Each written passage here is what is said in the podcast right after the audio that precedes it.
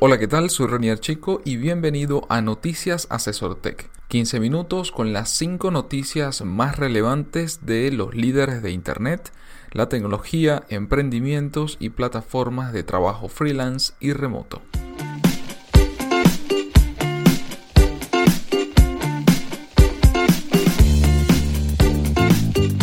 Cada lunes, Félix Bolívar y mi persona te comentaremos la información más relevante para que inicies la semana con buenas noticias.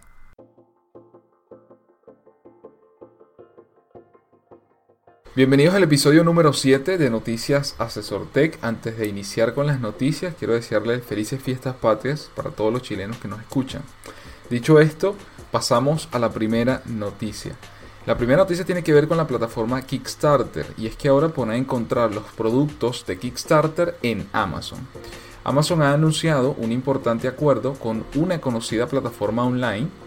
Se trata nada más y nada menos que de Kickstarter, famosa página donde se dan cita numerosos proyectos en busca de mecenas dispuestos a financiarlos. De esta alianza nace la nueva sección Made on Kickstarter dentro de la página de Launchpad una sección dentro de Amazon, en la que vas a encontrar productos actualmente en desarrollo o que ya han conseguido el apoyo suficiente para su producción, generalmente procedentes de startups. De hecho, los proyectos de Kickstarter siempre han estado presentes en Launchpad, solo que ahora tendrán sus propias categorías.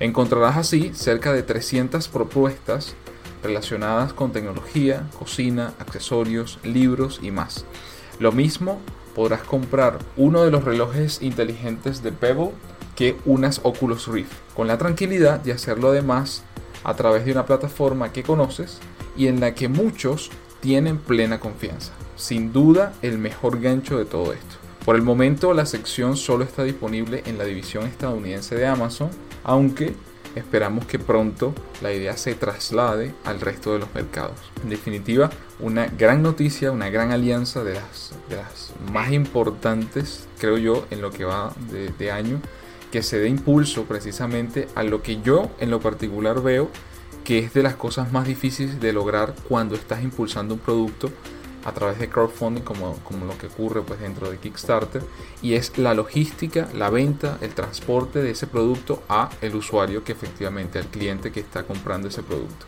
Ya contar con Amazon, con la plataforma de Amazon, creo que es eh, de verdad una gran, gran oportunidad para todos aquellos que quieran o estén ya siendo financiados o incluso ya estén en producción y quieran entonces ahora a través de esta alianza con Amazon poner a disposición la, venta y la logística de envío eh, de sus productos. Claro, y aparte de, digamos, todo el beneficio que da, como tú comentabas, el crowdfunding, contar con un aliado tan masivo como, como Amazon es un espaldarazo tremendo para estas, para estas startups, definitivamente. Así es. Esperemos que, que rápidamente puedan crecer, puedan afianzarse en el mercado americano porque usualmente cuando, cuando eso sucede, rápidamente también se expande hacia otros mercados. Esperemos que también sea Latinoamérica y, bueno, Europa. Claro, y, que, y que también agreguen otras plataformas de, de crowdfunding como quizás Indiegogo y, y otras más que, que, también tienen productos interesantes. Sí, Ideame es otra de las plataformas también interesantes. Esperemos que, que ocurra y, y que al final yo creo que es un ganar-ganar para todos, tanto para Amazon como para Kickstarter como plataforma, así como Ideame o Indiegogo si se suman a, si pueden hacer una alianza como esta, así como para aquellas startups que estén impulsando sus productos. Exacto, y de Amazon nos vamos a transferencias de dinero en línea vía mensaje de aplicaciones instantáneas, de. OctoPocket es una app que está inserta dentro de Telegram que permite enviar de manera gratuita e instantánea dinero sin comisiones con la misma agilidad y comodidad que es tan sencillo como cuando enviamos un mensaje instantáneo. No tienes que descargar ninguna app, bueno, menos que no tengas Telegram, tendrías que descargar Telegram, ya que esta app está inserta dentro de Telegram, lo que se conoce como un bot, que le envía ciertos mensajes, comandos, él responde y genera los, las acciones. Se, puedes eh, obtener efectivo y cuentas y tarjetas. Puedes retirar dinero más de 10.000 cajeros sin necesidad de tener cuenta o tarjeta. Y puedes usar la divisa que quieras, euros, dólares, bitcoin y libras. Por ejemplo, puedes almacenar tu dinero en la moneda que prefieras. Pues las seis actividades principales que puedes hacer con la plataforma es enviar dinero, pedir dinero, enviar dinero a un cajero, retirarlo de un cajero y cargar saldo y mover saldo,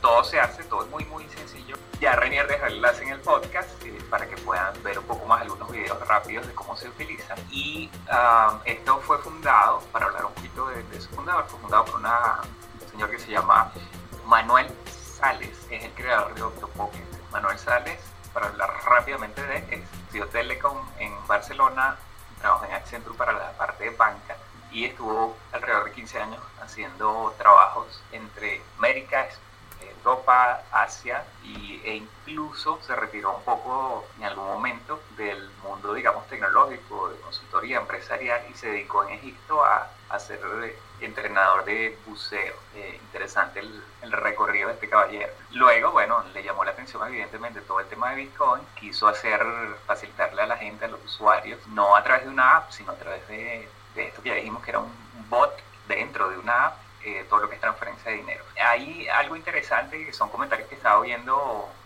eh, de, de, los usuarios en Renier, que por ejemplo, alguien, un usuario que es taxista, dice que con Octopocket puedo cobrar en bitcoins los servicios de taxi y disponer de efectivo con seguridad o transferirlo a mi cuenta de mi banco. No sé qué te parece, porque nosotros siempre, digamos, de alguna manera hemos comentado lo que es la brecha de esos negocios pequeños que no están bancarizados por diversas razones, ¿no? Por los costos.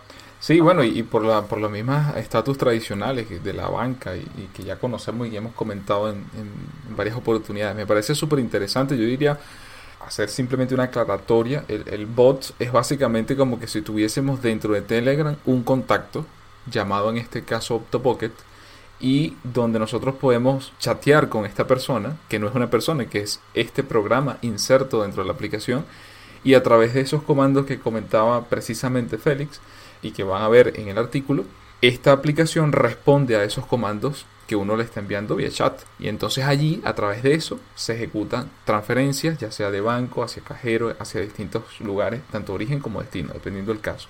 Y sí, efectivamente, es otra iniciativa. Qué bueno que cada vez, cada semana, estamos tratando de buscar iniciativas como esta que acorten, que den posibilidad de acortar esa brecha digital a todas aquellas eh, personas, profesionales independientes, freelancers sobre todo, que trabajan a través de Internet con compañías pequeñas, medianas o incluso grandes, porque también hay ese caso, pero que esas empresas no tienen o no se han subido a ese tren de darse cuenta la versatilidad que significa contar con más de una plataforma para hacer pagos, transferencias, transacciones en general. Creo que eso en Latinoamérica eh, no solamente es necesario en Latinoamérica, sino bueno, incluso en Europa y, en otros países de Asia, de África también, ¿no? Entonces, bueno, qué, qué interesante. Primero la vida de esta persona, que ha pasado por una vida, no solamente por lo que comentabas, viajando en distintos lugares, cosas que le permite a uno, ser uno de los grandes beneficios de los viajes, de conocer las realidades de los países, de los continentes, en caso de que seas un trotamundo, y entender las cosas más allá de, lo, de estar sentado frente a un computador eh, día tras día durante demasiado tiempo. No es que esté mal, pero durante demasiado tiempo creo que se cierran posibilidades. Y abrirse a hacer otras actividades, romper un poco la rutina, siempre, siempre será, será una muy buena opción para esto. Claro, correcto. Y, y bueno, para negocios pequeños, como tú me estabas freelance, negocios pequeños, esa entrada tan sencilla que es este, agregar medios de pago vía Bitcoin definitivamente democratizan, por decirlo de alguna manera, el, el, acceso a una banca distinta de lo que sería el efectivo, distinto de lo que serían los medios de pago tradicionales, que son muy costosos. Sí, exacto. Sí, y que usualmente representan comisiones mucho más altas, ¿no? Tanto por mantenimiento como por transacciones propiamente dichas. Bien, con esto vamos a la tercera noticia. Me vengo ahora sí con todos los hierros a Latinoamérica. Y es que esta semana tuvimos una gran noticia. Y es que el MIT Technology Review en español presentó la lista de los innovadores menores de 35 años de Argentina y Uruguay. Plataformas de denuncia, bicicletas para el siglo XXI, sustitutos al petróleo y datos genéticos más accesibles son algunos de los logros de la quinta generación de ganadores de la región. Hay lugar donde los abusos policiales, los delitos son más comunes que en otros. También hay regiones eh, dominadas por los atascos y la polución de los vehículos y sitios donde la ciudadanía no encuentra su voz dentro del escenario político. Y en el mundo en general hay problemas como la escasez de petróleo, la escasez de fármacos innovadores y la complicación para acceder a la información genómica de una persona. Para todas estas situaciones, la nueva generación de innovadores menores de 35 años de Argentina y Uruguay eh, del MIT ha encontrado una solución. Estos ocho hombres y dos mujeres han conseguido emplear la tecnología para desarrollar productos que podrían revolucionar el mundo. Una plataforma para las denuncias ciudadanas, una bicicleta inteligente y plegable y un chip que se comporta como un hígado humano podrían ser la respuesta a alguno de los grandes problemas de la humanidad. Casi 150 candidaturas se han presentado en la edición de 2016, de las cuales solo 10 han logrado incluirse entre la lista de ganadores. Su selección se ha efectuado gracias a la colaboración de un panel internacional de jueces expertos en las distintas áreas de los proyectos. Su trabajo nos ha permitido encontrar las 10 mejores propuestas tecnológicas capaces de cambiar el mundo desde esta región del planeta. Nuevamente, súper contento por este, este listado de, iniciativas, de, listado de innovadores y que además enfocados en este caso en el cono sur, en las regiones, en la región, en Latinoamérica, específicamente en Argentina y Uruguay. Como siempre, adjunto al podcast estará la lista con el enlace a cada uno de los proyectos que en este caso eh, fue seleccionado para esta, esta lista de innovadores y destacando pues no solamente los enlaces a cada una de las de las propuestas e iniciativas, sino también una pequeña reseña de, de sus autores, de sus creadores. Bien, y volvemos a la noticia de Bitcoin, esta vez en, vamos a Estados Unidos, y es que el Congreso presentó una modificación o una nueva propuesta para modificar una ley relacionada y que permitiría tener mayor flexibilidad en Estados Unidos con respecto al uso de blockchain y las monedas digitales. Eso se ha presentado a la, Cámara de Representantes y bueno, esto es un, de, de ser efectivo tendría un impacto nacional y sería súper importante eh, para, para este país. Este, el proyecto fue presentado el 12 de septiembre, se introdujo originalmente en julio por los republicanos y aunque este proyecto no es vinculante, representa una de las medidas más importantes que surge desde el Congreso de Estados Unidos sobre monedas digitales y blockchain y que definitivamente podría sentar las bases de un proyecto mucho más profundo en cuanto a, todo esto. El proyecto de ley dice que las opciones emergentes de pago, incluyendo monedas no fiduciarias como dólar, euro, etc., están aprovechando la tecnología para mejorar la seguridad a través de una mayor transparencia y mecanismos de confianza verificables para suplantar eh, tecnologías que tienen décadas de edad y que están desplegadas actualmente en instituciones financieras tradicionales. Mientras que se destaca las ventajas de las monedas y todas las que pueden aportar las monedas digitales, también se abordan las también ventajas que tiene la tecnología de blockchain. nuevamente hago referencia al, al escrito. Considerando que la tecnología de blockchain, con las protecciones adecuadas, tiene el potencial de cambiar fundamentalmente la manera en que se establece la confianza y seguridad de las transacciones en línea a través de diversas aplicaciones potenciales en sectores como servicios financieros, pagos, salud, energía, gestión de propiedad gestión de la propiedad intelectual, eh, tiene un ámbito de, influencia tremendo. Sin embargo, Estados Unidos posee dos características en cuanto a regulación financiera que deben abordarse primero para que florezca la innovación. En primer lugar, el mosaico de regulaciones federales de transmisión de dinero eh, establecido por el Estado y esto a su vez la superposición que en algunos casos no es, tiene congruencia con, cada estado, es, diferente cada estado. Y en segundo lugar, que todo esto está basado en normas en lugar de ser un enfoque basado en principios, que es lo que flexibilizaría este tipo de, de regulaciones. Entonces, aunque tenemos esta propuesta, todavía hay camino por recorrer antes de llegar a, una regulación que sea abierta al tema de las monedas digitales. Bueno, podemos comentar también que a pesar de que caso del Reino Unido han tenido eh, puntos de vista similares, en Estados Unidos, la innovación en cuanto empresas que están incursionando en todo lo que es Bitcoin ha sido tremenda en estos meses y, años con respecto al tema financiero, muy, muy por delante de Estados Unidos. Sí, sí, yo creo que al final del día creo que son, son pasos que hace varios años atrás sabíamos que se, se tenían que dar y que es ahora donde comienzan a, a tomarse medidas un poco más contundentes, diría yo. Claro que un, un camino por, por, por recorrer todavía, pero ciertamente, sobre todo en Reino Unido, en Europa en general, porque no solo Reino Unido, pero o sea que ellos eh, creo que tienen un adelanto un poquitico mayor, pero ciertamente hay muchas iniciativas relacionadas con FinTech, que aclaro, no, no tiene que ver con el fin de la tecnología, sino con tecnología financiera, que, que bueno, eh, que, que, cada vez está tomando pues mayor importancia, mayor relevancia y que eh, yo siento que benefician al final del día al mercado. El hecho es como cualquier otro producto o servicio. O sea, cuando PayPal fue lanzado en su momento, todo el mundo decía, y lo recuerdo, que, eso no debía ser, que, que cómo es eso, que no es un banco quien está detrás, que por qué PayPal, que es una empresa americana, que eso como que a través de internet yo puedo pagar. Era todo un, digamos, una resistencia al cambio precisamente atada a un producto que en ese momento pues era innovador, era nuevo, etcétera, ¿no? Lo mismo pasa ahora con Bitcoin y con todas las criptomonedas y esta tecnología que está al final del día detrás representa lo más importante que es blockchain de todo lo que se puede desarrollar encima de esta tecnología. ¿no? Hay que darle tiempo, hay que darle cabida siempre y, y apostar por eso, por innovación como siempre, por nuevas tecnologías, por nuevas formas de hacer las cosas que representen mayor transparencia que representen mayores oportunidades para todos y, mayor accesibilidad a, la información, a los productos y servicios que, que necesitemos. Y bien, con eso pasamos a la última noticia del día de hoy, que tiene que ver con Google, específicamente con Waze Carpool, el arma de Google para frenar a Uber. Google mira con recelo a Uber, que se está adelantando en poner en marcha una flota de, coches o vehículos autónomos y lidera el servicio de transporte privado que pone en contacto a usuarios y conductores.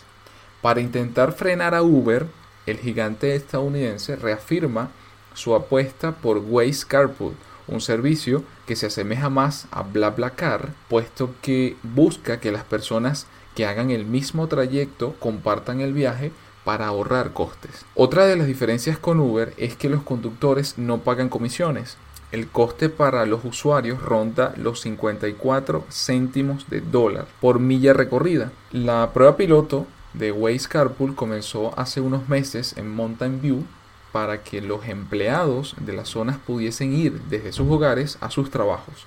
La compañía estadounidense compró Waze en 2013 por mil millones de dólares. En una segunda etapa, Google lo lanza en San Francisco, limitándolo a los empleados de Google, Adobe y Walmart.